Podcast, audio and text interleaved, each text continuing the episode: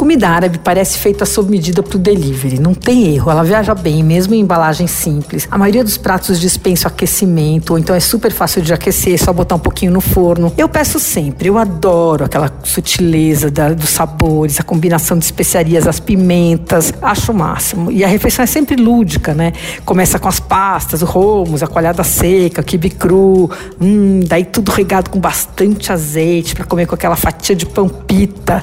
E aí tem as esfirras, o quibe frito, os pratos quentes. Para mim é sempre uma festa, um grande programa. Quando eu peço comida árabe, eu gosto de pedir sempre na hora do almoço. Bom, o meu favorito dessa temporada é o Sonho Árabe, que é um restaurante simples, fora do circuito gastronômico, fica na Chácara Santo Antônio. Eu já falei quando ele abriu no começo do ano passado. É de um imigrante sírio chamado Mahmoud Galou e todos os cozinheiros são árabes. Então tudo super autêntico, tudo feito lá do zero. Tem um monte de coisa maravilhosa. Tem, além dos pratos óbvios, eles fazem umas outras coisas, cordeiros, fazem uns espetinhos, fazem umas coisas maravilhosas.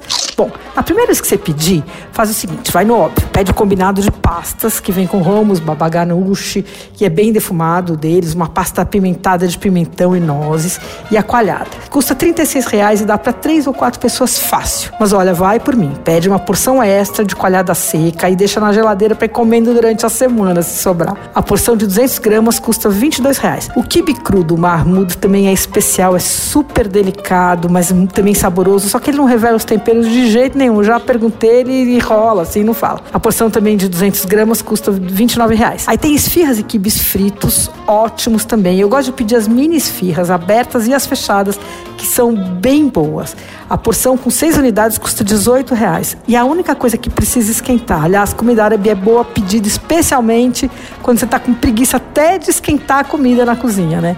Olha, o sonho árabe entrega pelo rap. Você ouviu? Fica aí. Dicas para comer bem em casa com Patrícia Ferraz.